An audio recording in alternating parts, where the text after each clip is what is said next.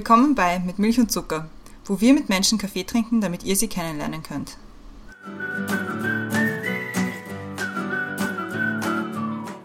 Willkommen zurück bei Mit Milch und Zucker, neue Woche, neue Folge. Mein Name ist Christiane und im Zoom-Fenster über mir ist wieder die Brenda. Hallo Brenda.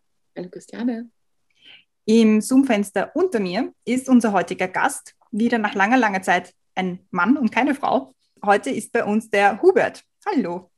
Hallo Brenda, hallo Christiane. Freut uns sehr, dass du da bist, um dich kurz vorzustellen und unseren Hörerinnen und Hörern einen kurzen Überblick zu geben, wer du bist. Dein Name ist Hubert, wie bereits erwähnt. Du bist aus Oberösterreich oder hast zumindest eine Oberösterreich-Connection, wie ich jetzt rausgehört habe. ich bin jetzt in Oberösterreich, aber geborener Mostviertler, das heißt an ah. sich waschechter Niederösterreicher. Aber jetzt in Oberösterreich, das ist mal eine gute Basis. Ja. Warum wollen wir mit dir reden? Du bist Anwalt und zwar für gefühlt sehr viel. Man kennt dich vielleicht auch, weil du hast doch sehr, also recht viele bekannte Fälle, die auch recht medienwirksam waren, behandelt. Und zwar war das die VW-Abgasaffäre, Zinsanpassungsklauseln in Bankverträgen, das hat man vielleicht mitbekommen. Und unlängst erst hast du eine Klage für den Klimaschutz beim Verfassungsgerichtshof eingereicht, wo es gegangen ist um den CO2-Pakt, den wir da geschlossen haben, den wir nicht einhalten. Und dann haben wir ein Zitat von dir gefunden, was ich auch sehr, sehr gut finde. Und zwar hast du gesagt, mit Vorliebe verfolge ich Ansprüche, Ansprüche gegen die Republik Österreichs. Finde ich sehr lustig. Kann man schon mal, kann man sagen. Zu deiner Ausbildung, du hast Rechtswissenschaften studiert, General Management, Kulturwissenschaften und auch noch Philosophie. Und damit stoppe ich jetzt, weil ich übergebe damit mit diesem Philosophie-Hint Brenda, die jetzt kurz das Thema erklären wird. Ja, bevor ich das Thema erklären will, werde, möchte ich noch kurz sagen, es ist total cool, weil der Hubert und ich kennen uns schon seit, sagen wir, 20 plus Jahren. Deutlich plus. Wollte ich jetzt nicht so sagen. Und wir kennen uns aus unserer gemeinsamen Haarzeit. Und das ist das Gute an Social Media, dass man immer Kontakt hält und irgendwie weiß, was andere Leute machen. Und natürlich, alle Leute, die in unserem Umfeld sind, kommen jetzt irgendwann in unserem Podcast an. So heute der Hubert.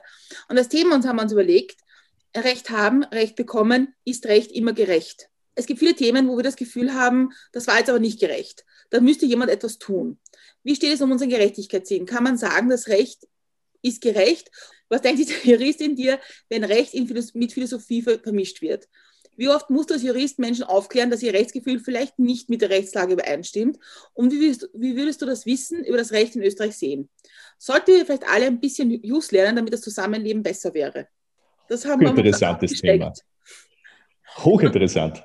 Und das Witzige ist, wir haben das Thema schon seit zwei Jahren auf unserer Liste, das wir mal mit jemandem besprechen möchten. Und da haben wir uns gedacht, das passt total super jetzt. Aber wir fangen wie immer an mit den Questions to go. Und die Christiane hat die erste. Genau. Bist du bereit? Ja. Okay. Zeitung oder Zeitschrift? Zeitung. Abschalten kann ich am besten bei? Nachdenken. Großstadt oder einsame Insel? Großstadt. Mein liebster Geruch? Vanille. Der beste Ratschlag, den ich geben kann, ist? Bleib du selbst. Der beste Ratschlag, den ich bekommen habe, ist? Bleib du selbst. Die Welt wäre eine bessere, wenn? Wir alle etwas ehrlicher zu uns wären. Vorspeise oder Nachspeise? Vorspeise. Danke sagen möchte ich. Meiner Frau, damit, dass sie mich auch weiterhin noch etliche Jahre aushält. Und wie trinkst du den Kaffee? Äh, gar nicht nur grünen Tee. Leider ohne Milch und ohne Zucker.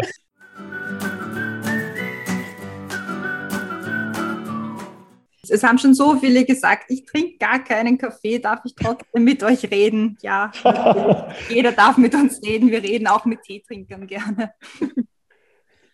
Aber dann muss ich nämlich jetzt die erste Frage ein bisschen umstellen, weil normalerweise lautet die ja, ein guter Kaffee ist oder war für mich und du bekommst jetzt natürlich dann die Frage, was ist oder war ein guter Tee für dich? Weil da geht es ja auch, wie beim Kaffee, oft nicht nur darum, wie er geschmeckt hat, sondern auch um die Gesellschaft. Das ist ja auch so ein Gesellschaftsgetränk, das man oft trinkt. Mhm. Gut, dass du mich nicht fragst. Ein guter Kaffee war für mich zu den Zeiten, als ich Kaffee trank, das war während des Studiums, war es ein Automatenkaffee. Das ist eine sehr, sehr unzureichende Antwort. Aber ein guter Tee für mich ist jetzt ein grüner Tee, äh, der ganz heiß in der Tasse daherkommt äh, und der mir Zeit gibt, nachzudenken und die Situation rund um mich zu genießen. Das ist ein perfekter Tee. Aber grünen Tee trinkt man doch nicht so heiß, oder? Ist ja meine Theorie. Grünen Tee, also ich zumindest schon und ich bin okay. ja völlig grüner Tee süchtig. Ich glaube, ich komme pro Tag sicher auf 25 bis 30. Boah.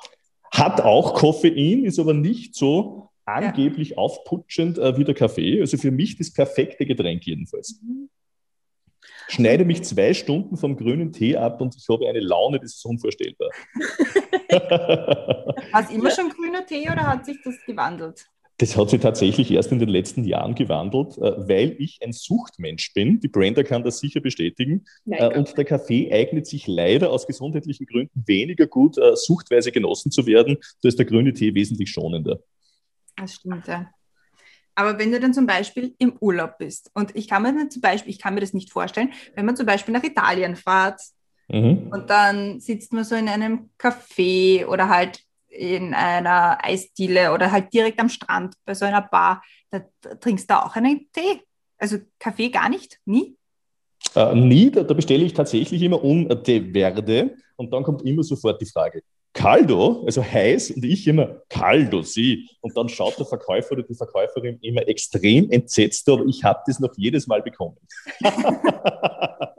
ich kenne es halt mit Anwälten, wenn man irgendwie Anwälte zusammentrifft, das ist eh schon, also aus der Sicht von jemandem, der zu einem Anwalt muss oder gehen sollte, ist es auch immer so ein Prozedere, dass man mal einen Kaffee trinkt und irgendwie ankommt und so.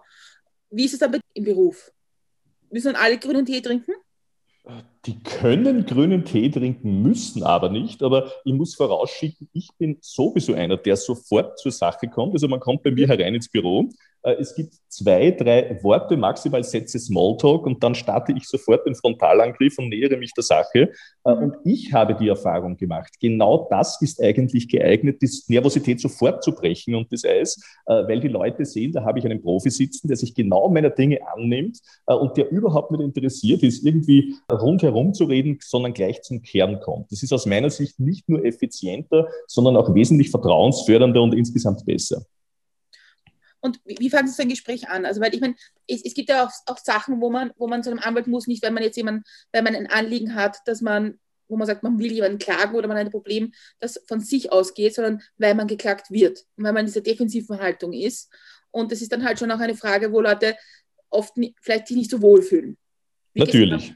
Wenn eine Klage gekommen ist oder dergleichen und es geht darum, die Rechtsposition zu verteidigen, dann sind die Mandantinnen und Mandanten immer sehr schnell, zücken gleich das entsprechende Schreiben und überreichen mir das. Äh, mhm. Das lese ich mir dann gleichzeitig neben der Schilderung der Mandantin und des Mandanten durch.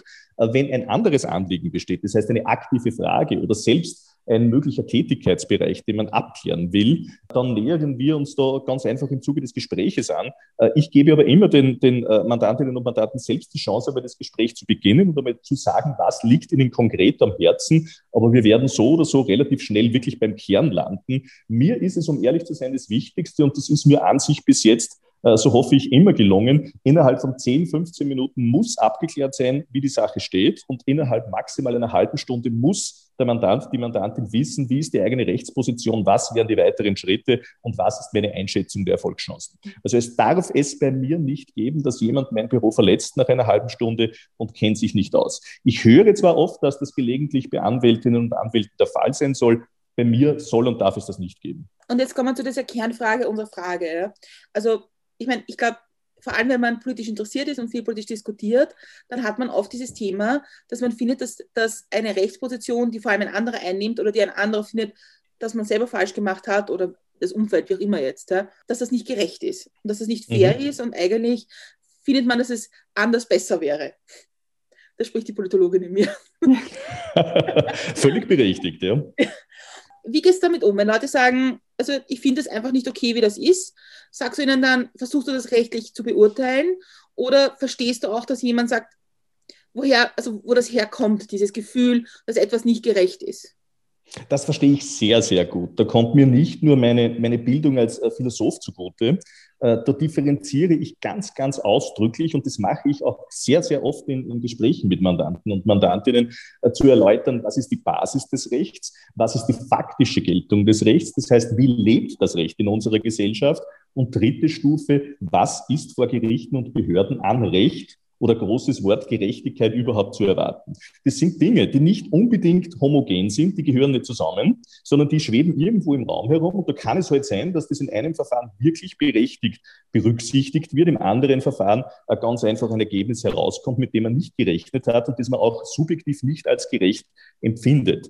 Äh, ich verstehe das aber sehr, sehr gut, wenn jemand sagt, und ich habe auch gelegentlich solche Fälle, wenn jemand sagt, ich bin hier jahrelang um mein Recht gebracht worden, äh, sei es durch Prozessgegner, die ganz einfach gewiefter waren, sei es durch gewisse Verfahrensstrukturen oder dergleichen. Die Leute stehen dann da und sagen zu mir, und das soll Recht sein. Und ich selbst komme oft zum Ergebnis, ehrlich zu gestehen, ja, das ist Recht. Meine Aufgabe ist es als Rechtsanwalt, professionell zu beraten und den Leuten auch zu erklären, dass Recht und Gerechtigkeit nicht das Gleiche sein muss. Aber Recht muss eben nicht heißen Gerechtigkeit. Im Gegenteil, da gibt es oft eine große Diskrepanz. Die derzeitige Situation ist eine Katastrophe. Das sage ich jetzt ganz, ganz wertfrei, nicht als äh, parteipolitisch zuordnenbarer Mensch, der ich auch aktuell nicht bin, sondern ganz einfach als wacher Staatsbürger, äh, der sich äh, bitte wirklich äh, sehr, sehr von Querdenken und so weiter fernhält, der allerdings doch sagt, mit der derzeitigen Entwicklung kann ich nicht zufrieden sein und bin ich nicht zufrieden. Der Rechtsstaat wird derzeit nicht nur beeinträchtigt durch Dinge, die geschehen in der großen Politik. Wir lesen das jeden Tag in den Zeitungen und sehen das in der Zeit im Bild, sondern der Rechtsstaat wird derzeit zertrümmert. Das kann man nicht drastisch genug schildern. Es gibt hier Personen, die verquickt sind in höchst bedenkliche Vorgänge, die in hohen leitenden Positionen stehen. Äh, und wenn das so weitergeht und man hier nicht wirklich schnell Abhilfe schafft, das heißt, äh, das Recht und die diesbezüglich vorgesehenen Strukturen auch unbehelligt arbeiten lässt und konsequent, dann droht aus meiner Sicht wirklich die Gefahr, dass der Rechtsstaat nicht nur erodiert, sondern dass der in der öffentlichen Wahrnehmung der Bevölkerung völlig seine Berechtigung verliert.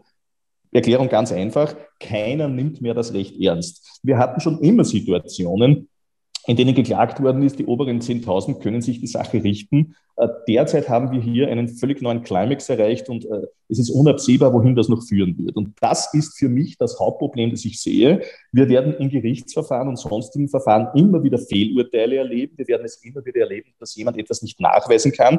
Das ist leider äh, part of the game. Das ist systembedingt und dem System geschuldet. Aber so wie derzeit das Recht angegangen und der Rechtsstaat zertrümmert wird, hat das eine völlig eigene Qualität, die mich extrem in Sorge versetzt. Kannst du das irgendwie an einem Beispiel festmachen, wie du findest, also, also wie, wie, du das, wie du das siehst, wo das passiert, diese Zertrümmerung?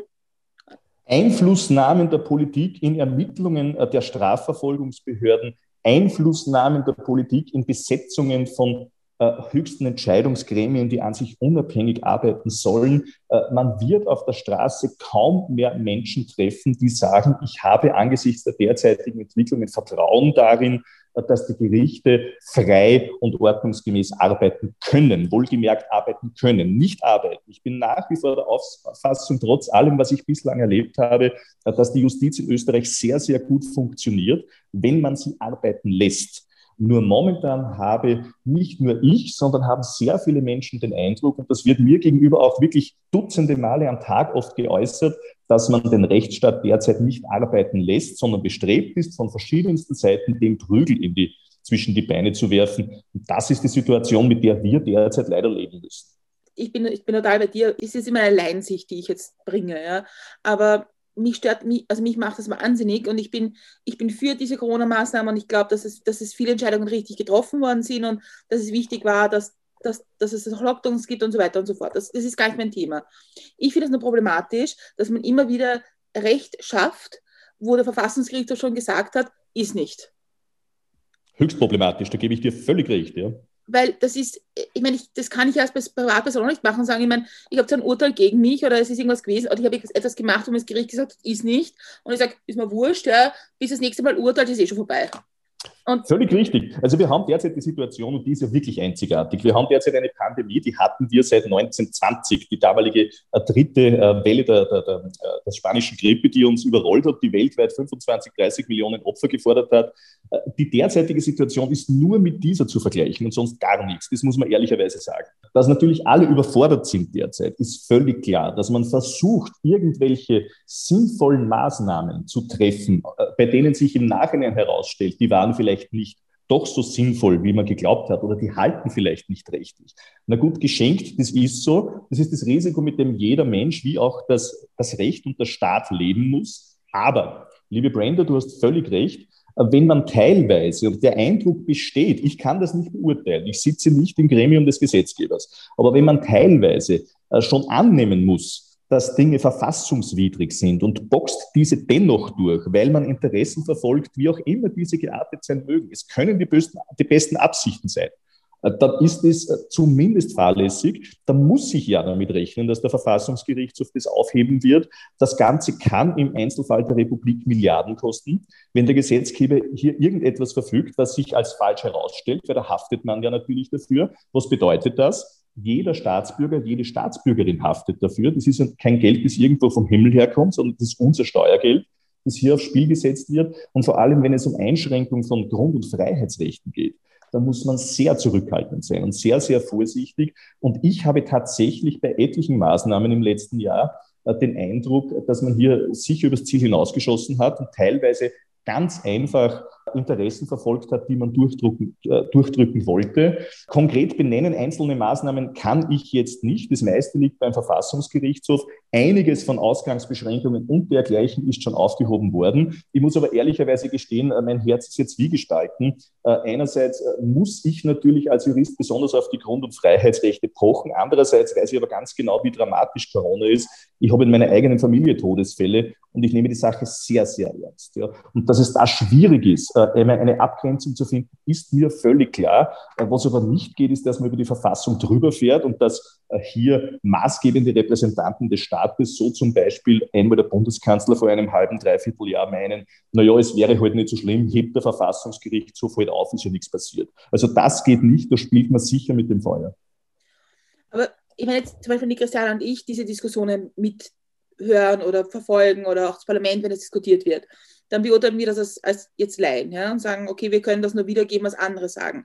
Wenn mhm. du so eine Diskussion siehst, denkst du dir dann, und, und es wird diskutiert, ob das wirklich okay ist, dass man eine Bestimmung wieder macht, die schon mal aufgehoben worden ist, sitzt du dann zu Hause und denkst, hm, was könnte ich jetzt dagegen machen? Oder siehst du das dann als Staatsbürger und sagst, eigentlich blöde Aktion? Ehrlicherweise, da kann ich meine, in mich, äh, meine Position nicht aufspalten. Also da werde ich mich nicht auseinanderreißen, weil ich nicht wüsste, in wen. Da würden sich einerseits anbieten, Hubert der Staatsbürger, Hubert der Philosoph, Hubert der Rechtsanwalt. Das sind schon mal drei. Auch wenn ich 105 Kilo habe, bleibt dann immer viel übrig, wenn ich mich drittle. Äh, und das Thema ist, das kann ich gar nicht. Also zum Beispiel, ich habe das vorher, die Christiane hat es benannt, meine, meine Klimaklage, die ich eingebracht habe. Da ist es tatsächlich so, da sitze ich zu Hause bei einem Glas Tee und überlege mir, was könnte ich machen? Konkreter Anlassfall war, dass das deutsche Bundesverfassungsgericht äh, hat das Klimaschutzgesetz in Deutschland aufgehoben als verfassungswidrig. Ganz, ganz kurzer Hinweis, warum. Man darf Lasten, die man machen muss aufgrund vorgegebener CO2-Ziele, nicht auf die Folgegeneration überlasten. Deutschland hat nämlich bis 2030 ganz, ganz geringe Emissionsbeschränkungen vorgesehen gehabt. Und da sagt das deutsche Höchstgericht, das geht nicht, ihr müsst bis 2030 schon was machen. Löblich, Deutschland, perfekt. Äh, ich sitze mir dann zum Computer an einem Sonntag, schaue mir die österreichische Gesetzeslage an und mich setzt es sofort äh, rückwärts auf den Hintern. In Österreich haben wir derzeit nicht einmal Emissionsbeschränkungen. Wir haben zwar ein Klimaschutzgesetz, das ist aber ausgelaufen im vergangenen Jahr. Derzeit gibt es keine Vorgaben. Das heißt, es ist reine Willkür. Der Staat kann etwas einsparen, wenn er es nicht tut, auch nicht tragisch. Und das ist etwas, ehrlicherweise, das treibt mich zur Weißglut. Ich habe in mir ein derart empfindliches Gerechtigkeitsgehen, das immer wieder zum Ausbruch verlangt. Und wenn ich derartige Ungerechtigkeiten erblicke, die mich persönlich im Kreis rotieren lassen und wo ich mir denke, Es gibt leider keine Lobby oder keine äh, Peer Groups oder dergleichen, die, die das Interesse haben, die Kompetenz oder auch die aktuelle Energie dagegen etwas zu machen. Dann setze ich gerne meine juristische Kompetenz ein, Privatvergnügen und mache etwas dagegen, weil ich es nicht dulden kann, dass hier nichts geschieht. Also da kann ich als passiver Zuschauer nicht funktionieren. Das Gleiche äh, ist bei mir auch immer diese Abwägung Corona. Äh, ich weiß es, dass viele gesetzliche Maßnahmen nicht in Ordnung sind, was ich aber trotzdem nicht tue, und das habe ich bis jetzt immer abgelehnt, ich vertrete keinen Corona-Leugner. Bei mir haben sich haufenweise Leute gemeldet, die gesagt haben, mach etwas gegen den Zwang und so weiter. Mag alles sein, dass das äh, verfassungswidrig ist, aber da sage ich ehrlicherweise, ohne mich, äh, es ist nicht so, dass der Zweck die Mittel heiligt, aber hier verstehe ich momentan den dringenden Regelungsbedarf und Masken sind aus meiner Sicht sinnvoll. Kann alles sein, dass der Verfassungsgerichtshof ausspricht, das war überschießend, das war zu viel, aber das mache ich nicht, das kann ich mit meinem Ethos nicht vereinbaren, ansonsten jederzeit gerne. Aber das sind jetzt zwei Paar Schuhe, finde ich, weil, und da stimme ich da total überein, weil diese Corona-Leugner, Masken, alles Geschichte geschafft. Ich meine, wenn der Gesetzgeber ein Gesetz fasst, wo er im besten Wissen und Gewissen sich denkt, dass wir glauben, dass das richtig ist, fair enough, dass es dann vielleicht der Verfassungsgerichtshof aufhebt, sagt, okay, man hat was gelernt draus. Okay. Ja? Mhm. Aber das Problem finde ich ja bei, bei, dieser Debatte immer, dass wenn der Verfassungsgerichtshof schon etwas aufgehoben hat, dann das Gleiche nochmal zu machen. Das finde ich ja problematisch. Das gebe ich dir völlig recht. Das sind zwei Paar Schuhe und das ist höchst problematisch. Und es gibt hier das wissen wir auch in den vergangenen Jahren und Jahrzehnten, gab es Regelungen, wo man wissen musste, die sind verfassungswidrig, die werden aufgehoben und dennoch hat man es gemacht. Ich kann mich noch erinnern, das war irgendwann, äh, das war zu Beginn der 2000er Jahre. Sozialminister stellt sich ins Fernsehen und sagt, äh, Familienbeihilfe oder Kindergeld, irgendwas in diese Richtung. Äh, ja, ja, es steht zwar im Gesetz, dass das irgendwann einmal zurückgefordert werden kann, aber wir machen das natürlich nicht. Leute haben sich darauf verlassen.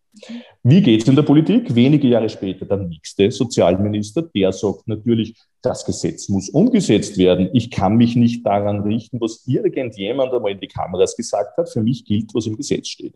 Folge Rückforderungen. Gesamtösterreich hunderte Millionen Euro, wenn nicht mehr. Äh, da sind damals Dutzende von äh, Betroffenen zu mir in die Kanzlei gekommen äh, und wir haben das jedes einzige Mal durchgebracht, dass das nicht zu bezahlen war, weil völlig klar war, das war damals verfassungswidrig. Aber ich weiß nicht, wie viele Leute hier möglicherweise zu Unrecht bezahlt haben, österreichweit. Also das ist klar. Es gibt solche Anwendungsfälle und die wird es auch derzeit laufend geben. Und also ich habe, ich habe verfolgt deine Klage bei, wegen dem Klimaschutz beim Verfassungsgerichtshof. Und ich meine, ich habe ja zwei Wochenstunden Verfassungsrecht gehabt auf der, auf der Politik. Also ich kenne mich ja praktisch super aus. Ja. Perfekt. Nein, ich kenne mich gar nicht aus.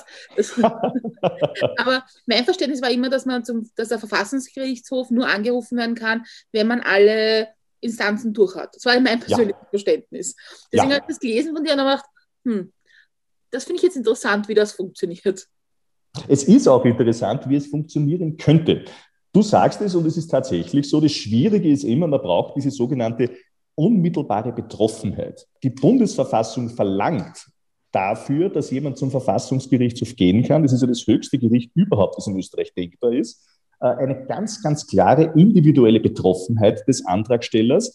Die muss deutlich darüber hinausgehen, was den Staatsbürger trifft. Auf Deutsch, normalerweise funktioniert der Weg so. Ich bekomme beispielsweise, Rechtsanwaltskollege damals aus Kärnten, der hat diese, diese unsägliche Jörg Haider äh, Ortstafelversetzerei in den Griff bekommen, lässt sich strafen, rauscht mit 90 durchs Ortsgebiet, bekommt eine Strafe und sagt intelligenterweise, Herr Kollege, gratuliere, das war wirklich höchst intelligent. Die Gesetzeslage, die die einsprachige Ortstafel in Kärnten normiert, wo doch in der Bundesverfassung steht, diese müssen zweisprachig sein, ist verfassungswidrig, treibt das Ganze durch die Institutionen bis zum Verfassungsgerichtshof und der Verfassungsgerichtshof sagt, große Überraschung, diese Kärntner Ortstafelregelung ist verfassungswidrig. So, das ist der übliche Weg. Ich muss durch diese Ochsentour der einzelnen Instanzen, dauert einige Jahre und irgendwann bin ich beim VfGH. Äh, mein Ansinnen ist rein formal jetzt, wie komme ich zum VfGH, ein anderes. Äh, ich argumentiere nicht, dass Österreich keine äh, Klimaschutzziele derzeit hat, wodurch ich als Person als Staatsbürger betroffen bin, das heißt dadurch geschädigt sein könnte, sondern ich argumentiere, dass die gesetzliche Grundlage, die damals geschaffen wurde, nämlich das Klimaschutzgesetz selbst, schon der Verfassung widerspricht. Und da bin ich als Rechtsunterworfener wie jeder andere Staatsbürger, jede andere Staatsbürgerin nicht eine Gefährdung durch unmäßige Abgase ausgesetzt und dergleichen, weil da wird mir kein Schaden entstehen, das kann ich nie nachweisen, sondern rein dadurch, dass das Gesetz als solches nicht der Bundesverfassung entspricht. Warum? Im Gesetz ist in Paragraph 3 vorgesehen, es gibt typisch Österreich einen Konsultationsmechanismus. Was heißt das? Wir müssen nach dem Pariser Klimaschutzabkommen bis 2030 CO2 um bis zu 40 Prozent minimieren. Deutschland hat sich jetzt freiwillig dazu entschieden, 55, 60 Prozent und so weiter. Österreich hinkt nach, aber wir wären ja schon froh, zumindest ich, wenn wir zu den 40 Prozent kommen würden. Äh, derzeit gibt es hier nichts. Warum gibt es hier nichts? Weil dort drin steht, die verschiedenen Körperschaften haben einander zu konsultieren, müssen sich zusammensetzen. Die Großkopferten auf Deutsch werden dann gemeinsam schon irgendeine Lösung finden. Und diese Lösung gilt dann als Ziel und ist jährlich anzustreben. Das hat funktioniert bis 2020. Wobei funktioniert ist eine kleine Übertreibung. Man hatte zumindest solche Ziele, war aber auch da meilenweit faktisch daneben. Wir haben zum Beispiel 2090 diese bescheidenen Ziele um mehrere Millionen Tonnen CO2 nicht erreicht. Ist ja auch ein Armutszeugnis. 2020 ausgelaufen. Jetzt hat man es aber nicht einmal geschafft, sich neue Ziele bis 2030 festzulegen. Und ich sage, das war ja damals bei Gesetzesschaffung dieses Klimaschutzgesetzes schon klar, wenn ich hier keine Sanktionen vorgesehen habe. Das heißt, es steht ja nicht einmal drin, wenn ich in diesen letzten zehn Jahren äh, keine Ziele setze, dann ist der Gesamtbetrag zu Zehnteln und jeden, jedes Jahr gilt ein Zehntel. Das wäre ja beispielsweise ein gangbarer Weg. Da steht überhaupt nichts drin, sondern da steht nur drin, diese Ziele sind vorzusehen und wenn es keine gibt, Konsequenz, dann gibt es keine. Und das kann nicht sein. Da weiß ich jetzt schon, dass darin der Keim des Scheiterns gelegt war. Ich weiß, wie das politische System in Österreich funktioniert. Wenn man sich hier querlegt, es hat ja für viele derzeit den Anschein, es gäbe es einen Regierungspartner, der Ziele will und einen anderen, der das partout nicht will, dann blockiert man sich gegenseitig. Und dann ist die Konsequenz, es gibt eben keine Ziele und das bedeutet zwangsläufig, die letzten Jahre dieses Jahrzehnts müssen wir derart strenge äh, unmenschliche Ziele schaffen, damit wir überhaupt 2030 zu dieser Reduktion kommen. Das wird bedeuten, massiv wird der individual, der öffentliche Verkehr eingeschränkt werden müssen. Das Ernährungsverhalten wird umgestellt werden müssen. Das Heizverhalten wird umgestellt werden müssen. Das wird jede und jeden Einzelnen von uns massiv treffen. Oder andere Alternative, Österreich macht den einfachen, aber nicht billigen Weg und zahlt Milliarden und Abermilliarden an Strafzahlungen. Ich hoffe doch, dass man diese Alternative nicht ernsthaft in Erwägung zieht, weil das wäre völlig absurd. Aber das ist jetzt schon klar und das musste bei Gesetzesschaffung klar sein. Und wenn man derart schlechte Gesetze schafft, wo man von vornherein schon wissen muss, realistischerweise, dass diese nicht durchsetzbar und umsetzbar sein werden, dann kann das nur verfassungswidrig sein. Ehrlicherweise wird es darauf ankommen, will sich der Verfassungsgerichtshof dem widmen. Ich denke, die Zeit ist reif. Siehst du jetzt nicht nur die Klage mit dem Verfassungsgerichtshof, mit dem Klimaabkommen, sondern auch, auch die anderen Sachen, die du vorher erwähnt hast. Siehst du das so ein bisschen Kampf, den Kampf David gegen Goliath oder bist du da so vom Recht oder von der Gerechtigkeit überzeugt, dass das so wird? Weder noch. also weder noch bezieht sich auf beides. Ich bin weder vom Recht überzeugt noch von der Gerechtigkeit überzeugt. Ich bin davon überzeugt, wenn man es nicht tut, rein zivilgesellschaftlich, wenn es hier keine Initiativen gibt, sollen diese gerne ausgehen von sozialen Bewegungen, sollen es Einzelpersonen sein, ist mir alles recht. Aber wenn das nicht geschieht, haben wir weiter diesen derzeitigen unsagbaren Blockadezustand, der schlussendlich niemandem nützt. Äh, ich werde ebenso wie viele Initiativen wie andere Privatpersonen sicherlich zum Teil über das Ziel hinausschießen. Das ist mir klar. Und man kann mein Vorgehen als, als Rechtsanwalt hier mehr oder weniger nur seine eigene Person äh, zu verfolgen. Wobei ich ja sage, ich habe ein Interesse, ein höheres im Hintergrund. Aber das wird natürlich jeder argumentieren, der selbst etwas unternimmt. Äh, mir kann mir sicher vorwerfen, dass einiges überzogen ist oder einiges falsch. Aber das ist es, was mein Gewissen erfordert, um wirklich der nachkommenden Generation sagen zu können, ich habe nicht zugeschaut, ich habe etwas gemacht. Und das möchte ich und das werde ich. Wie, wie läuft das jetzt ab? Der Verfassungsgerichtshof bekommt das jetzt und wird irgendwann darüber verhandeln oder sich das irgendwie ausdividieren? Zumindest anschauen. Es wird einen Berichterstatter oder eine Berichterstatterin geben, das heißt ein Richter, Richterin des Verfassungsgerichtshofs, der schaut sich das an, bereitet das vor, wird sich einmal anschauen, haben wir überhaupt die formalen Schwellen, das heißt, haben wir eine entsprechende Betroffenheit dieses Antragstellers. Wenn nein, wird das sofort zurückgewiesen, Sache erledigt. Wenn ja, wird das intern entschieden werden und hier kann der Verfassungsgerichtshof entscheiden. Er entscheidet in einer nicht öffentlichen Sitzung. Das heißt, die äh, hochwohlgeborenen Richterinnen und Richter setzen sich zusammen und machen die Entscheidung und verkünden die. Oder man macht eine mündliche Verhandlung, wie jetzt eben gerade im Sterbehilfefall. Auch den hat man aus meiner Sicht völlig berechtigt als öffentlich relevant und interessant empfunden und hier eine öffentliche Verhandlung gemacht. Übrigens, äh, Stichwort Sterbehilfe, das ist das Thema meiner aktuellen Dissertation, die ich in der Philosophie schreibe und äh, die möchte ich dieses Jahr noch abschließen und auch publizieren. Wahnsinnig spannend. Auch, auch, auch so ein Thema, das man gerne mal diskutieren könnte. Jetzt haben wir schon unsere Therapeuten, mit denen wir regelmäßig reden, jetzt haben wir unseren Anwalt, mit dem wir reden. Aber jetzt könnte man auch sagen, äh, das, was du jetzt ausgeführt hast über den Klimaschutz, finde ich, kann ich 100% unterschreiben, finde ich total wichtig und auch richtig. Aber jetzt könnte man auch sagen, jetzt gibt es ja doch das Mittel auch der Bürgerinnenbeteiligung. Und du könntest ja auch eine Petition machen und zum Parlament gehen und sagen, bitte tut's was, weil das wäre eure Aufgabe. Mhm. Warum wäre das nicht auch ein Weg? Oder sagst du einfach, ich glaube, als, als Jurist, als Anwalt ist das der bessere Weg? Wäre ein Weg, könnte ich, will ich aber nicht, um ehrlich zu sein. Okay. Äh, ich bin mir sicher, ich kann mit dem Hebel, der mir von Berufswegen und aufgrund meiner Kompetenz zur Verfügung steht, wesentlich mehr ausrichten, weil ich weiß, wo ich anzusetzen habe. Ob das berechtigt ist oder ob das äh, eine falsche Einschätzung meinerseits ist, das werden wir sehen. Ich kann dazu nur sagen, ehrlicherweise, und das, davon bin ich wirklich überzeugt, rechtlich bin ich mir, was diese Beschwerde betrifft, hundertprozentig sicher weiß aber sehr wohl, dass die Schwelle tatsächlich sein wird, auf die es ankommt, meine individuelle Betroffenheit. Das ist der Knackpunkt. Rechtlich bin ich davon überzeugt, ist die mehr als stichhaltig.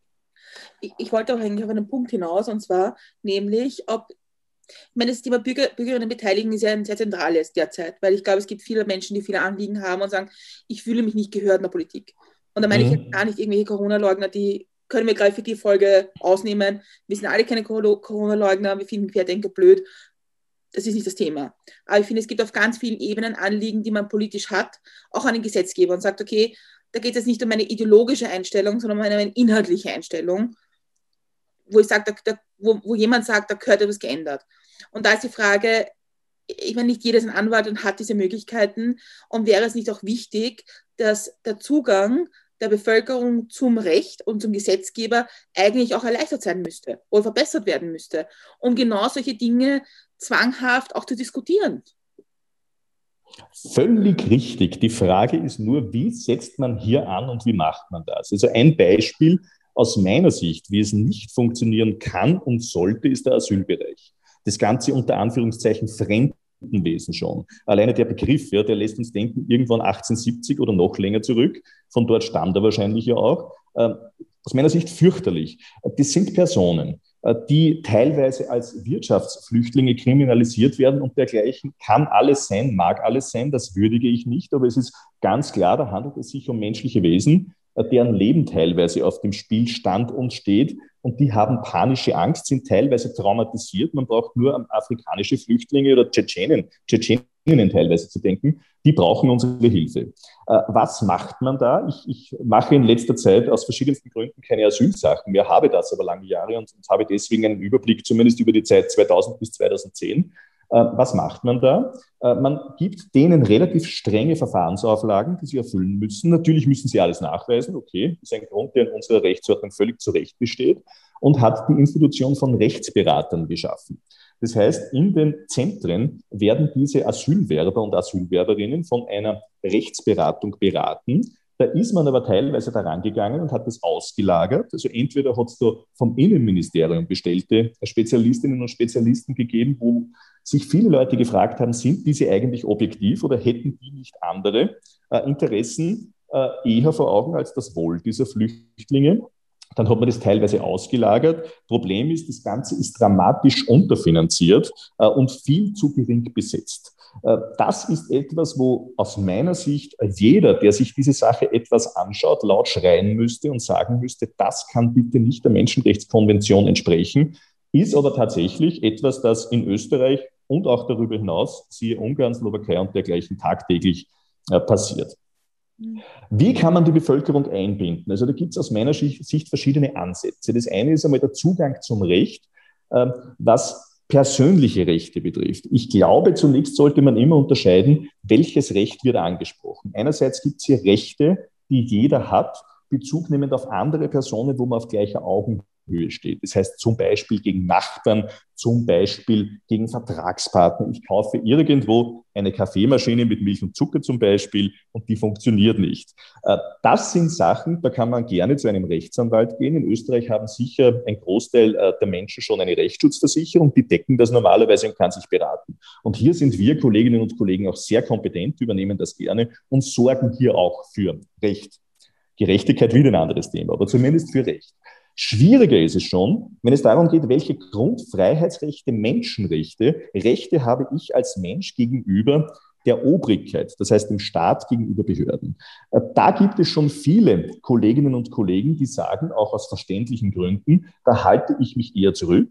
Ich, ich bekomme ja äh, teilweise, also jetzt, ich spreche für die, die Kolleginnen und Kollegen, Aufträge von derartigen Behörden, Aufträge von derartigen Versicherungen, von derartigen Körperschaften und so weiter, das will ich nicht unbedingt. Das heißt, hier scheidet schon einmal ein gewisser Teil meiner Berufskolleginnen und Kollegen aus. Und das andere ist natürlich auch von der Rechtsschutzversicherung. Wenn es eine solche gibt, werden derartige Sachen oft nicht gedeckt. Das ist schon schwierig. Da muss man als Rechtsanwalt die äh, Mandantinnen und Mandanten darüber aufklären. Schau her, das könnte dir einen eine, einen Batzen Geld kosten, wenn wir das Ganze angehen. Du könntest verlieren und auf dieses Risiko ist hinzuweisen. Und dann kommt noch der Schritt hinzu, was kann man überhaupt als Einzelner gegen äh, den Staat machen? Da gibt es gewisse Voraussetzungen, die aber allesamt nicht einfach sind. Also da sollte man sich schon jemanden suchen, der eine jahrelange Erfahrung in diesen Dingen hat. Und dennoch muss ich immer Mandantinnen und Mandanten darüber aufklären, dass der Weg zum Erfolg ein schwieriger sein könnte, der Jahre dauern könnte und der keine Garantie für einen Erfolg bringt. Ich glaube, das ist wirklich der Punkt, wo man ansetzen könnte. Wie kommt man dahin? Welche Möglichkeiten gibt es? Äh, die Rechtsanwaltskammern bieten Rechtsberatungen an, die man gratis besuchen kann, wenn man keine Rechtsschutzversicherung hat.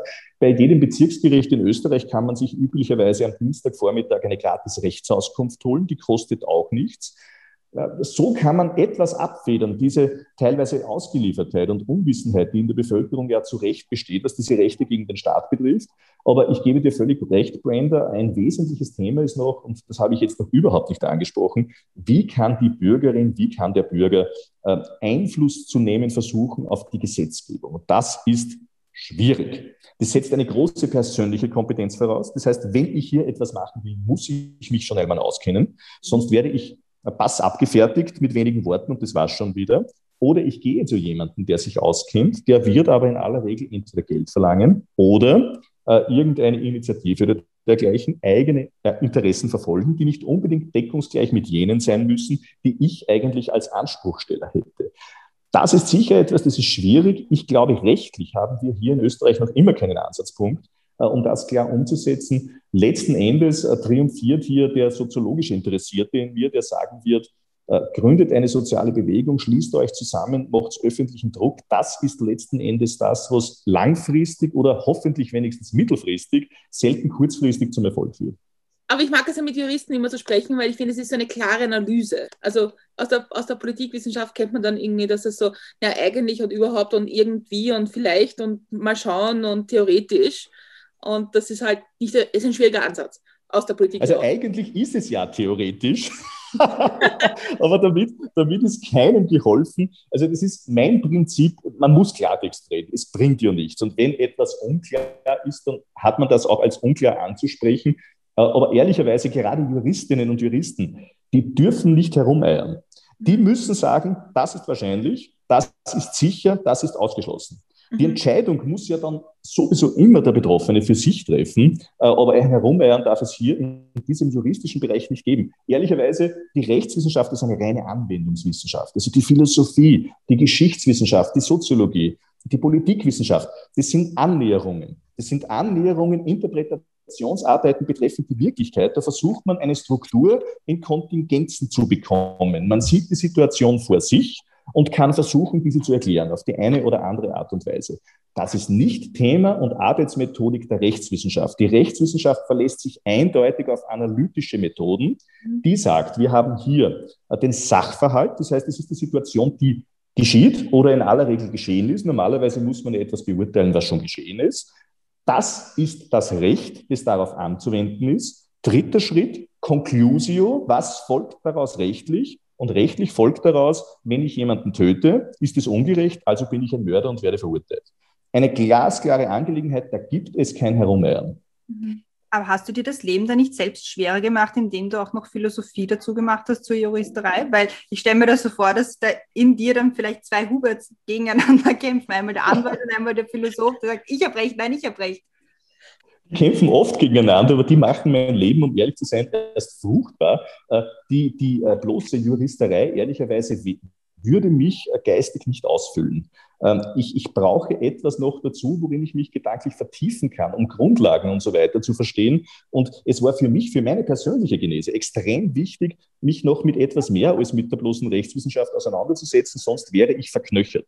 Sonst wäre ich rein auf der, Anwe äh, auf der Anwendungsebene verblieben. Das darüber hinausdenken, aber das zu verstehen, was sind die Grundlagen und überhaupt erst denken zu lernen, verdanke ich tatsächlich der Philosophie. Man hat ja in der letzten Zeit auch oft gehört, dieses, was Recht ist, muss Recht bleiben oder so irgendwie in dem Kontext. Da kann man ja dann in der Philosophie sicher auch viel, viel weiter gehen. Also wenn man, wenn man nur, ich habe jetzt ehrlich gesagt nicht mehr im Kopf, wo genau das immer gefallen ist, aber es war in, innerhalb dieser ganzen Corona-Debatte, die wir. Es ist oft gefallen. Darf ich kurz ja. etwas das einschachteln? Ja, wir ja. hatten das schon vor 10, 15 Jahren ist euch der Brander sicher die Aragoner sogar noch ein Begriff. Ja, mir auch, ja. Ja, ja. Das waren, äh, ich glaube, eine kosovarische Staatsangehörige, damals minderjährig. Die Eltern waren aus irgendwelchen Gründen in den Kosovo abzuschieben. Wird so gewesen sein, wahrscheinlich auch rechtskonform. Und die Frage war, muss sie auch abgeschoben werden oder darf sie nicht? Und da hat da hat die, ein Großteil der Politik die Meinung vertreten, Recht muss Recht bleiben, das steht im Gesetz, sie ist abzuschieben. Was in dieser Diskussion völlig unterbelichtet geblieben ist, ist, dass Grundlage des Rechts, nämlich von Gesetzen, die Bundesverfassung ist. So, jetzt werde ich leider etwas technizistisch. Wir haben verschiedene Ebenen des, Gesetzes, des Rechtes. Ganz, ganz basal, das Wichtigste überhaupt. Was ist in Österreich die Grundlage des Rechts?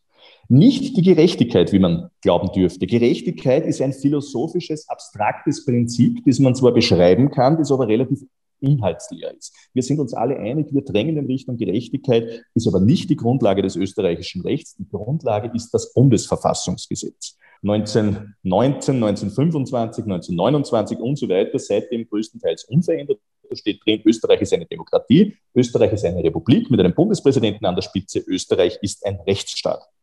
Österreich bekennt sich zum Umweltschutz, steht seit einigen Jahren drin. Und in Österreich sind die Lizenzen für Taxifahrer limitiert, steht auch tatsächlich drin. Ja, das wäre ein eigenes Thema, über das man lang diskutieren kann. So, das ist die Grundlage allen Rechts. Und dann erst folgen die Gesetze. Und der wesentliche Punkt bei dieser damaligen Arizona, Arigoner Soge-Frage war, wenn im Gesetz drinsteht, sie ist abzuschieben, muss das dann sofort umgesetzt werden oder gibt es noch andere Möglichkeiten? Und da ist eben in der Diskussion völlig ausgeblendet worden, dass die Bundesverfassung den Schutz von minderjährigen Schutzbedürftigen vorsieht. Das sind Grund- und Menschenrechte, die uns die Europäische Menschenrechtskonvention vorgibt. Das ist wichtiger als die Gesetze in Österreich. Und dieses Thema wurde nie diskutiert. Und da hätte ich damals schon und habe das teilweise auch leidenschaftlich jenen, die schreien, Recht muss Recht bleiben, entgegenschleudern können. Ja, bin ich völlig bei dir, aber dann gilt die Bundesverfassung und steht über dem Gesetz. Und das ist etwas, was wir auch gegenwärtig immer wieder haben. Die gesamte Zeit, das sind Themen, die alle Jahre einmal wieder aufpoppen und die begleiten uns ganz einfach. Wenn ich vielleicht noch kurz ansprechen darf, ich habe schon öfter das Wort Gerechtigkeit in den Mund genommen. Mhm. Recht, Gerechtigkeit. Da gibt es den alten Juristenschmäh, den ich immer wieder bei Gerichten höre, und ich dachte am Anfang, das ist nur eine Art äh, Kokettiererei und das ist nicht so ernst gemeint, mehr oder weniger ein Alternwitz. Äh, der Alternwitz oder dieser Schmäh lautet, Gerechtigkeit wollen Sie von mir haben, nix ein Urteil können Sie kriegen.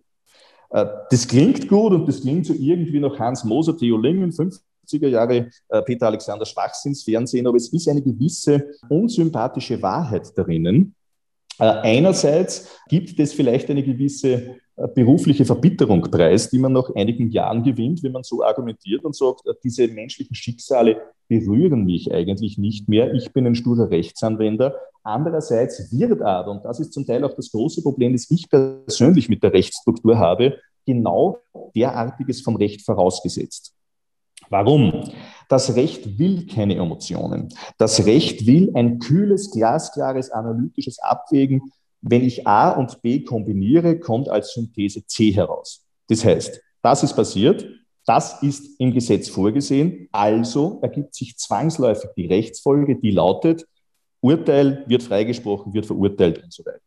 Keine Emotionen, keine Würdigung der Personen, die hier stehen und sitzen, soll auch gut sein, bitte. Ein Minister soll gegenüber einer Hausfrau, einem Bettler oder sonst irgendjemandem nicht bevorzugt werden. Nur andererseits, andererweise gibt das leider auch immer einen relativ eiskalten Maßstab ab, der es im Einzelfall kaum erlaubt, mit Gerechtigkeit in Berührung zu kommen. Gerechtigkeit ist nämlich mehr. Gerechtigkeit ist Fairness. Das heißt ja auch Recht und billig. Das heißt, man soll ja auch sich Situationen vor Augen halten, wer ist schutzbedürftig, wer ist der Mächtigere der beiden, die hier als Kontrahenten vor Gericht stehen. Und das ist leider etwas, das nur über einzelne Generalklauseln, da gibt es im Gesetz hier und da Bestimmungen, die dem Richter eine Möglichkeit geben, das besonders zu würdigen, die hier und da darüber Einfluss gelangen, aber ansonsten gilt ganz klar und eiskalt, Wer etwas nicht nachweisen kann, der verliert. Und das ist in aller Regel ein Problem. Und ein großes Problem wird es in Strafverfahren, wo ein Beschuldigter vor Gericht steht, äh, wo es immer heißt, und das ist ganz allgemein bekannt, im Zweifel für den Angeklagten, wenn dessen Schuld nicht nachgewiesen wird, ist dieser freizusprechen. Leider gibt es in der Praxis immer wieder Fälle und jede Strafverteidigerin, jeder Strafverteidiger wird hier einige kennen, wo man das absolut umgekehrt hat. Es gibt genügend Fälle, wo man als Beschuldigter schon fast als Verurteilter dasteht und als Verteidiger hat man zu kämpfen, um diese Person frei zu bekommen. Und das ist nicht schön. Da hängen wirklich oft Existenzen am Spiel. Ich bin jetzt ein bisschen am Anfang der Unterhaltung, weil dieses Recht muss Recht bleiben, weil der letzte Fall war die Geschichte mit der Abschiebung der Kinder nach Georgien. Mhm. Fürchterlich. Ja, das war die letzte Debatte, wo das irgendwie war. Ja, genau. Und und da finde ich hier das Problem, es wird ein Teil aus dem Recht rausgenommen, um, um seinen eigenen Standpunkt zu argumentieren politisch. Natürlich. Und ich, ich glaube, also alle Juristen, die ich darüber reden gehört habe, haben gesagt, natürlich hätten die bleiben können, natürlich hätte es humanitäres Bleiberecht gegeben. Da kenne ich ehrlicherweise den Fall zu wenig. Also ich habe den Medien entnommen, dass humanitäres Bleiberecht nicht einmal geprüft worden ist. Genau. Ehrlicherweise, das kann ich nicht sagen, aber die Leute, die sich das angeschaut haben, sagen das zu mir. Die große Problematik, die ich sehe, jetzt ganz abgesehen vom Einzelfall, wer kann mir das bitte erklären? Und das ist ein Eindruck, den wird jeder, jede in Österreich haben, außer man ist politisch einer anderen Sichtweise zugehörig. Das würde aber bedeuten, aus meiner Sicht, dass man hier einige Wirklichkeitselemente wirklich bewusst ausblendet. Äh, wenn ähm, eine Sitzblockade von unter Anführungszeichen Linken stattfindet, geht man mit Polizeihunden und mit einer Sonderstaffel auf diese los, trägt diese weg, nimmt Verletzungen in Kauf, kein Problem. Wenn es eine Veranstaltung gibt von unter Anführungszeichen Querdenkern, die möchte ich jetzt nicht gleichsetzen mit Nationalsozialisten und dergleichen, aber in denen nachweislich Nationalsozialisten Verfassungsfeinde und so weiter anwesend sind, dann gibt es null Einschreiten, nicht null Toleranz, sondern null Einschreiten. Man begleitet diese höchst friedlich, lässt sie demonstrieren, obwohl es hier Verbote gegeben haben sollte. Und das war schon wieder. Berücksichtigt nicht, und das ist aus meiner Sicht auch ein großes Problem, wer bitte in Österreich, der sich nicht selbst rund um die Uhr informiert, soll das Ganze ernst nehmen. Da gibt es Maskenpflicht, da gibt es Abstandsgebote, nur gelten diese offensichtlich für Querdenker nicht. Da gibt es Zehntausende Teilnehmer und es gibt, wenn es hoch hergeht, am Anfang gab es vielleicht ein Dutzend Anzeigen. Das ist etwas, was keiner versteht und das untermauert den, unterminiert den Rechtsstaat wirklich. Und eines noch kurz, weil immer wieder diese Sache, dieser Begriff Recht fällt. Das Schlimmste, die schlimmste Aussage, die ich im letzten Jahr gehört habe, die vollen Ernstes gemeint war, von einem studierten Philosophen, der das wissen müsste, das hat mich persönlich sehr geschmerzt, war von Herbert Kickel, der im Parlament gemeint hat, nicht soll die Politik dem Recht folgen, sondern das Recht soll der Politik folgen. Das ist die völlige Umkehrung unseres Systems, das wir haben. Was würde das bedeuten? Das würde bedeuten völlige Willkür. Eine Mehrheit im Parlament, nicht in der Gesellschaft, sondern im Parlament, das heißt ohne dies ja nur ein Viertel der Bevölkerung, wenn man sich die Wahlbeteiligung ansieht, würde dann nach Willkür entscheiden können, wie immer sie will. Es gibt keine Minderheitenrechte mehr. Da rede ich jetzt nicht über homo, transsexuelle, diverse und dergleichen, die benachteiligt werden, sondern da rede ich beispielsweise von Angehörigen einer gewissen Nicht-Mehrheitspartei, die der Mehrheit nicht zu Gesicht stehen. Das würde alles erlauben. Wenn man diesen Grundsatz so ernst nimmt, können wir wieder beginnen, Bevölkerungsgruppen zu internieren äh, zwangs zu enteignen, von gewissen beruflichen Situationen auszuschließen, dass das keinen größeren Aufschrei in Österreich bewirkt hat, als einige kritische Stimmen in der Medienlandschaft, ehrlicherweise schockiert mich noch immer. Und da hast du jetzt eine schöne Überleitung zu unserer nächsten großen Frage gebracht, nämlich, was kann man von dir lernen? Und in diesem Teil leite ich das immer gerne ein, was ich glaube, was man von jemand anderen lernen kann. Und ich glaube, was man von dir lernen kann, das ist total wichtig, ist ein Verständnis für, was auch Recht heißt. Weil ich glaube, ein Grundproblem in Österreich ist, dass, und das habe ich in der Einleitung ein bisschen versucht zu erklären oder zu sagen, dass im Grunde, also, also von uns drei jetzt du der Einzige bist, der ein, Verständnis für, für Recht hat. Weil wir haben etwas, was wir einfach nur den Medien entnehmen oder glauben, das richtig ist. Und mhm. ich glaube, wenn, wenn, das ist meine persönliche Meinung und ich glaube, das kann man von Juristen lernen, wenn man mehr weiß, was das bedeutet, was Recht bedeutet, wie das funktioniert, wie der Staat funktioniert, dann würden wir auch besser zusammenleben, weil wir ja. genau das verstehen würden, was du jetzt angesprochen hast. Bin ich völlig bei dir. Recht ist für mich eine Sprache. Mhm. Genauso wie die Mathematik. Die Mathematik ist die Sprache der Beschreibung der Natur. Recht ist die Beschreibung, wie funktioniert menschliches Zusammenleben. Also für mich gibt es, wenn ich mir menschliches Zusammenleben als solches ansehe, zwei Methoden, um das zu beschreiben. Das eine ist die Systemtheorie von Niklas Luhmann und das zweite ist genau das Recht. Niklas Luhmann erklärt, wie kommt die Gesellschaft zu Entscheidungen? Wie funktioniert Gesellschaft faktisch? Das ist ein soziologischer Anspruch, der beurteilt, wie das Zusammenleben funktioniert und funktionieren kann. Und das Recht definiert die Sprache, wie einerseits Menschen miteinander umgehen und umzugehen haben und andererseits der Staat als Oberstruktur äh, mit den Menschen umzugehen hat und umgekehrt, welche Rechte die Menschen gegenüber dem Staat haben. Und ich denke, alleine, wenn man diesen Blick wählt, äh, sieht die Situation schon völlig anders aus, als wenn man ganz, ganz betriebsblind nicht über den Tellerrand des Gesetzes hinaussieht, sich in äh, Gesetzestexte vertieft und den Wald nicht mehr vor lauter Bäumen sieht. Ein klassisches Beispiel, diese eine Entscheidung, die mich sehr gefreut hat, die ich beim Verfassungsgerichtshof durchsetzen konnte, Negativzinsen. Da hat es jahrelang äh, gewisse Bestrebungen von verschiedenen Bankinstituten gegeben, äh, keine Negativzinsen zuzulassen. Was bedeutet es? Zinsen hängen immer davon ab, Kreditzinsen, Sparzinsen und so weiter, wie funktioniert die Wirtschaftsentwicklung. Und da hat es Situationen gegeben, 2016, 15, 17, in denen Negativzinsen vorhanden waren. Das heißt auf Deutsch, die Banken konnten keine Zinsen den Kunden mehr verrechnen und auch nicht auszahlen. Da sind die Banken teilweise auf die kreative Idee gekommen, wir setzen das bei Null an und schlagen noch etwas darauf. Und man hat hier so argumentiert, damals, wie wir mit den Kunden den Vertrag abgeschlossen hatten, musste auch den Kunden doch klar sein, dass wir niemals solche Situationen, so eine Wirtschaftskrise wie jetzt haben würden. Deswegen hätten wir uns doch vernünftigerweise, weil die Bank muss ja von was leben, für diese paar Prozentpunkte entschieden und die hat man verrechnet. Da hat es Dutzende Anfechtungen genau dieser Regelung beim Verfassungsgericht, beim obersten Gerichtshof in diesem Fall gegeben. Die sind gescheitert. Meine war erfolgreich. Äh, warum? Ehrlicherweise, ich kann nicht in die Köpfe der, äh, der, obersten Richter und Richterinnen schauen, aber ich denke, dass mein Ansatzpunkt ein anderer war. Ich habe mich hier nämlich auf die grundlegende Basis des Rechts zurückgezogen, habe hier nicht stundenlang die Nächte beim Computer verbracht und entscheidende Judikatur aus dem Vorfeld herausgesucht, überhaupt nicht, sondern nur ganz klar beschrieben, was ist die Grundlage des Rechts.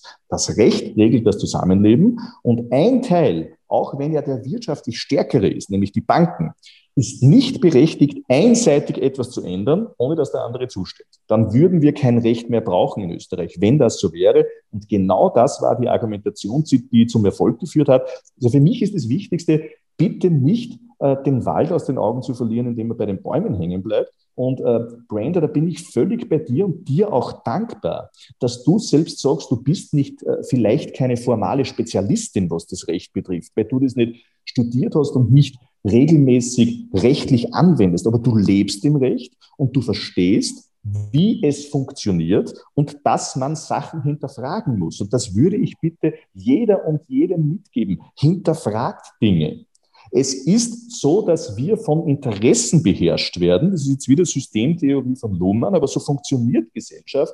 Und man muss immer hinterfragen, welche Interessen gibt es und wo kann ich ansetzen, um möglicherweise Interessen zu ändern. Wenn dieser Gedankenschritt schon einmal gelungen, gelungen ist, ist man auf einer völlig anderen e-, Ebene und sieht die Dinge viel klarer. Was muss ein Thema für dich haben, damit du sagst, das schaue ich mir jetzt genauer an, ob das wirklich so ist? entweder ein Auftrag einer Mandantin oder eines Mandanten oder ganz einfach persönliches Interesse. Normalerweise ist es auch persönliche Betroffenheit. Die Klimasache zum Beispiel ist wirklich tiefste persönliche Betroffenheit. Also ich habe einen Podcast gehört, wo ich mir ziemlich sicher bin, dass die Christiane auch gehört hat. Die haben diskutiert über das Urteil in Deutschland und über das Klimaurteil in Deutschland. Und dem das Interessante auch an diesem Klimaurteil in Deutschland ist, dass der Verfassungsgerichtshof in Deutschland sich einmal geäußert hat zu Generationen. Und jetzt mhm. die Frage ist, ob es nicht auch mehr Themen geben wird, oder wo, wo man sich damit auseinandersetzen muss, ob man Dinge der nächsten Generation auch umhängen kann.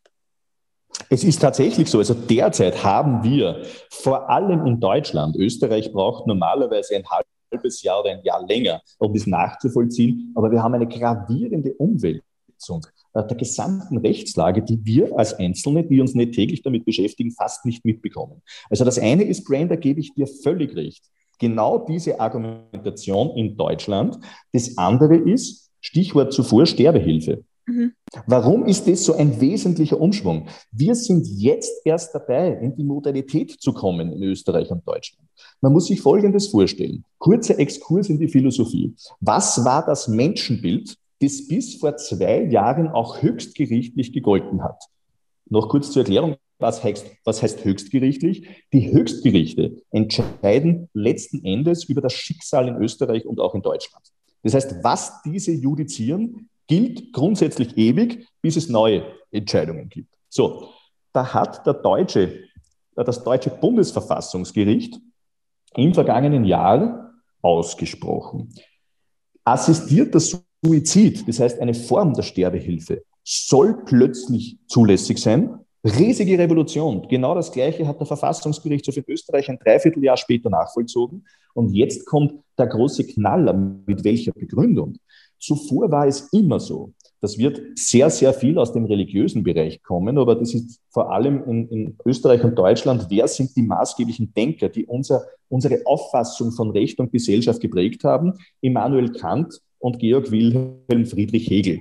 Beginn des 19. Jahrhunderts. Und die haben ausgesprochen, und das hat bis jetzt immer gegolten und ist dem Gesetzesverständnis zugrunde gelegt, das Leben ist ein Wert an sich und darf nicht beseitigt werden. Man muss sich vorstellen, in Österreich war bis vor 100 Jahren der Selbstmord strafbar. Der Selbstmord strafbar. Also man stelle sich vor, ein Suizident schafft es nicht, sich umzubringen und wird dann exekutiert äh, ja, als Dank dafür, weil er es nicht geschafft hat absolut pervers. Wir haben in Österreich noch immer das Tatbild des Selbstmordes im Strafgesetz. Wo kommt der Begriff alleine schon her? Aus dem Austrofaschismus, Dollfußzeit, da steckt noch diese religiöse Komponente drin. Wenn ich mich selbst töte, ermorde ich nicht. Das ist verdammungswürdig. So, äh, in Deutschland hat man gesagt, jeder hat das Recht, über sein Leben nicht nur selbst zu entscheiden, sondern auch sein Leben selbst zu evaluieren. Was heißt das? Dem dem eigenen Leben einen Wert beizumessen. Und wenn jemand unter bestimmten Voraussetzungen zum Ergebnis kommt, ich finde mein Leben nicht mehr lebenswert, weil es nur mehr aus Qual besteht, aus Schmerzen, ich kann nicht mehr sediert werden, weil mein Krebsleiden so schwer vorangeschritten ist, ich selbst kann und will nicht mehr, dann soll es auch zulässig sein, dass einem jemand hilft, wenn man sich selbst töten will. Nur darum geht es. Nicht sich umbringen lassen, sondern nur Hilfe. Ich bekomme den Giftbecher. Ich darf die Injektion in Anspruch nehmen.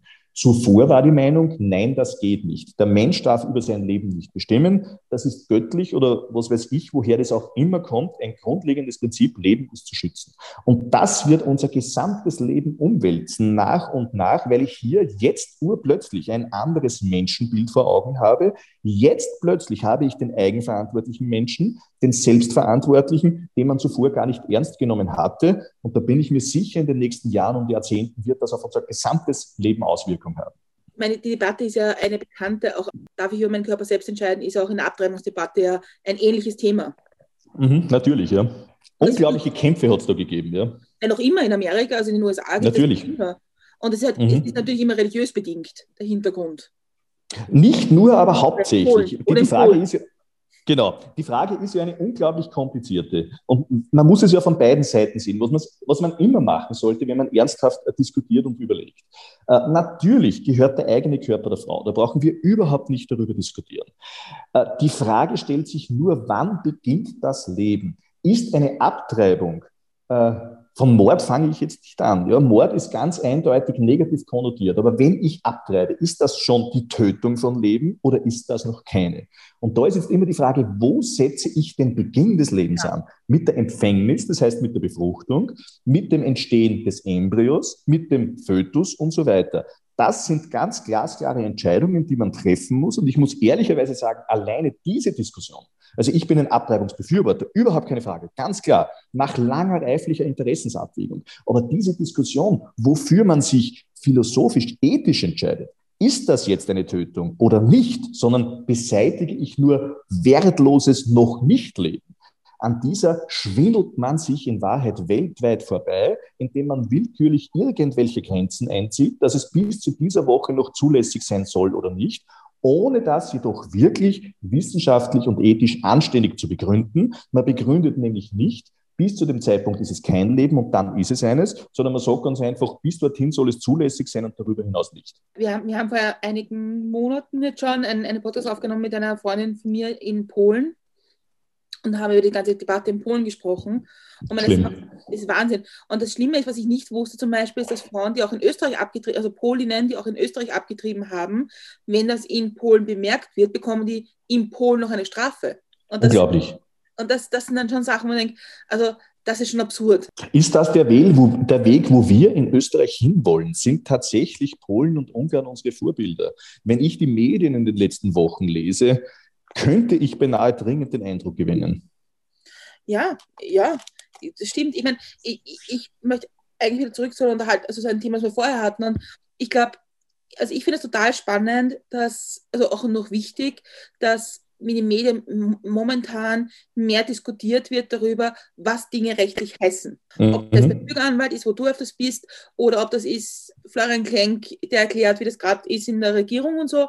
Mhm. Ähm, das finde ich total wichtig, weil ich finde, man kann jetzt einer Meinung sein oder auch nicht oder das teilen oder auch nicht, aber ich finde es wichtig, dass wir uns diesen Debatten noch stellen. Und mhm. nämlich auf einem Wissensstand, wo wir alle irgendwo mal ähnlich auf einem Wissensstand sind.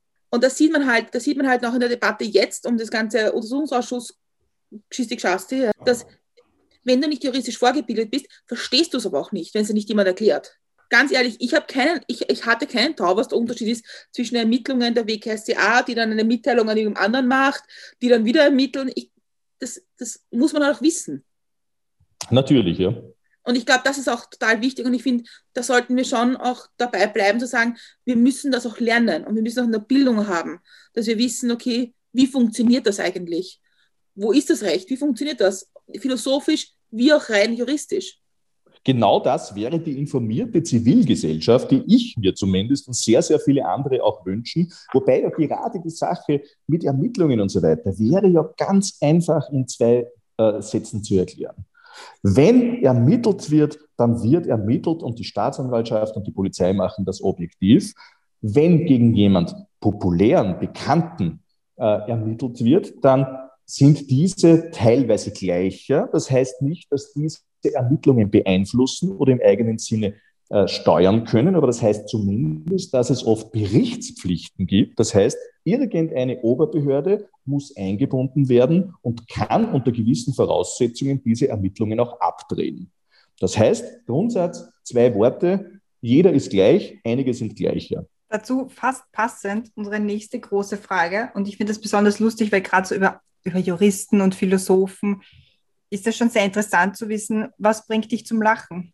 eine, eine absurde, groteske Situation. Das ist völlig unterschiedlich. Das kann, das kann beispielsweise ein Cartoon sein, das kann im Fernsehen irgendetwas Lustiges sein, das kann irgendetwas völlig Abgefahrenes sein, das keiner außer vielleicht meine Frau versteht. Also uns beiden passiert das oft, wir erleben eine Situation und brechen in heilloses Lachen aus, ohne dass irgendjemand anderer nachvollziehen könnte, warum. Das ist aber nett. so geht es mir oft, ja. Aber kannst du auch so über so, so, so Anwaltsserien und sowas lachen? Nein. Das kann ich nicht. Also ich kann mir nicht einmal Anwaltsserien ansehen, um ganz ehrlich zu sein, nicht damit das geht. Ne? Das schaffe ich nicht. Nein. Warum? Vielleicht die Nähe zu meinem tatsächlichen Berufsbild, das mich jeden Tag 10, 12 Stunden peinigt. Das kann sein, ja, dass ich da bewusst Abstand suche. Ich glaube, das wird sein, ja. Ellie McBeal oder so hat ja niemandem geschadet, oder? Das habe ich, hab ich einige Male tatsächlich gesehen und irgendwann ich das mit dem, mit dem William Shatner, mit dem ehemaligen Raumschiff Enterprise, ja. Star Trek. Das ja. war auch einmal lustig, aber das ist auch schon mindestens 10, 15 Jahre aus. Seitdem ehrlicherweise nie wieder. Ja, ich glaube auch, dass, dass, unser, dass, dass unser Bild von, von, von dem Gerichtssystem, sagen wir mal so in Österreich, sehr geprägt ist von dem, was wir in amerikanischen Serien sehen. Ja. Mhm. Da irgendeinen Anwalt gibt und der dann steht dann auf und der macht dann eine, eine Brandrede und überzeugt Geschworenen mhm. und so.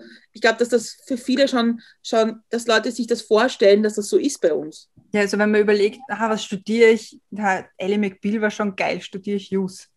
So. Verstehe ich gut, ja. Was war der Grund, warum ich seinerzeit mit dem Jus-Studium begonnen habe? Zunächst einmal ein ganz banaler. Äh, ich wollte Sozialwirtschaft studieren äh, und habe gelesen, man kann sich immatrikulieren bis Ende Oktober. Und der kleine Hubert sagt, yeah, jetzt habe ich ewige Ferien, ich gehe Ende Oktober auf die Uni. Was hieß das natürlich für Sozialwirtschaft? Alle Kurse ausgebucht. Hubert, super, wie argumentierst du das gegenüber deinen Eltern?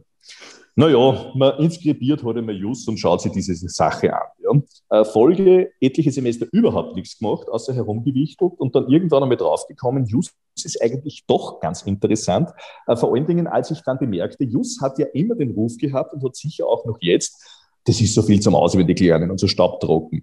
Nein, ist es überhaupt nicht. Die Rechtswissenschaften als Studium schaffen es, das analytische Denken aus einem herauszukitzeln. Und wenn man das einmal hat, macht es sogar richtig Spaß. Und wenn man dann kapiert, mit dem Recht hat man ein, ein mächtiges Werkzeug in der Hand, dann macht es umso mehr Spaß, weil dann sieht man, man kann Dinge verändern. Und da habe ich so richtig äh, Blut geleckt, bin auf die Sache angesprungen und seitdem macht mir die Sache extrem Spaß.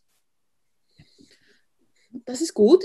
Und das ist, finde ich, auch schön. Und weil du jetzt die Vergangenheit angesprochen hast, dann stelle ich dir die letzte Frage von uns, also große Frage von uns. Wir haben ja ganz viele Fragen, die noch sonst kommen. Und zwar reisen wir in die Zukunft. Das ist jetzt fünf Jahre in der Zukunft, also 2026.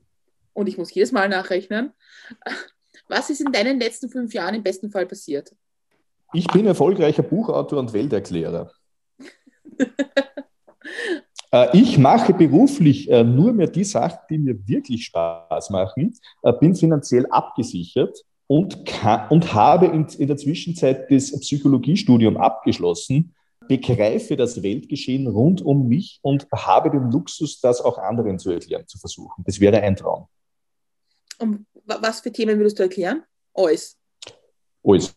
Ganz genau so ist es. Also mein, mein, mein Interessensgebiet ist derart breit gefächert. Ich lese permanent Bücher über Kosmologie, Quantenmechanik, von der physikalischen Ebene bis hin zur Logik, bis hin zur, zur, zur Politik, äh, Psychologie, Philosophie, Geschichts, Geschichte, Soziologie und so weiter. Mir reichen leider die 24 Stunden, die der Tag hat, bei weitem nicht. Ich brauche mindestens 72. Aber das wäre schön. Also wenn ich da jeden Tag eine Stunde Zeit dafür abzweigen könnte, das macht mir ganz einfach extrem Spaß. Ich bin übrigens ein völlig Podcast-Süchtiger und uh. bin froh, wenn ich irgendwo hin mit dem Auto fahren muss, längere Stunden, weil dann höre ich immer permanent Sam Harris an beispielsweise und die ganzen hochklassigen Podcasts. Der beste übrigens für mich äh, der letzten Jahre war der Sascha Lobo.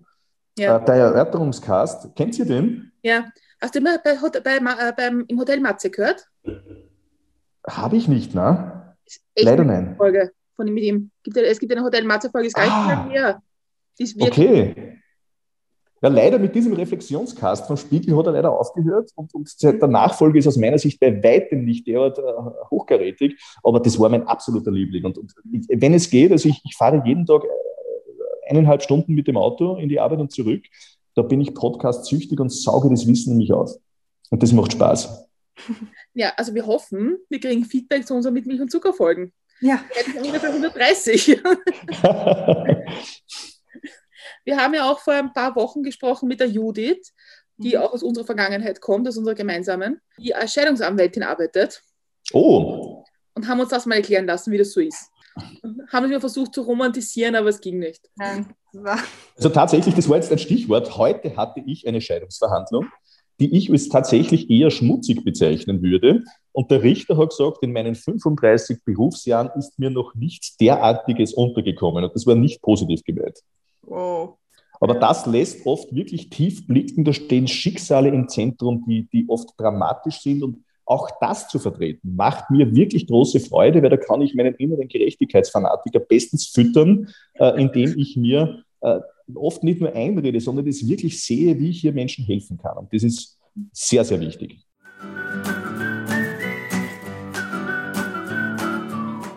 Ich finde, das sind wahnsinnig schöne Schlussworte, die du da gefunden hast. Wunderbar. Perfekt. Gibt es denn noch irgendwas, was du den Hörerinnen und Hörern gerne sagen möchtest, was du ihnen mitgeben möchtest, wo sie dich vielleicht auch finden können? Das Wichtigste überhaupt, bitte bleibt kritisch, bleibt nachdenkliche Menschen, hinterfragt alles, bleibt aber gleichzeitig unbedingt neugierig, werdet nicht zynisch, bleibt liebende Menschen. Wenn ihr mich sucht, äh, ich bin im Internet zu finden unter hniedermeier.at. Äh, das ist die Homepage meiner Kanzlei. Da steht auch Telefonnummer, E-Mail-Adresse und alles drin. Und ich stehe jederzeit zur Verfügung. Aber abgesehen vom Beruflichen, das Wichtigste ist mir immer, bleibt neugierig, bleibt kreativ, lasst euch nicht unterjochen. Dann bleibt es mir noch, uns zu bedanken bei dir für die Offenheit und für die Einblicke. Und ich glaube, wir haben jetzt viel zum Nachdenken und viele Einblicke, auch vielleicht auf Dinge manchmal anders zu schauen. Das finde ich total wichtig.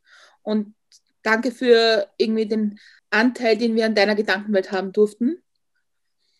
Und wenn man sich unsere anderen Folgen noch anhören will, findet man die auf unserer Homepage unter www.mitmilchundzucker.at und wir freuen uns auf Likes, Kommentare und Inputs. Vielen Dank.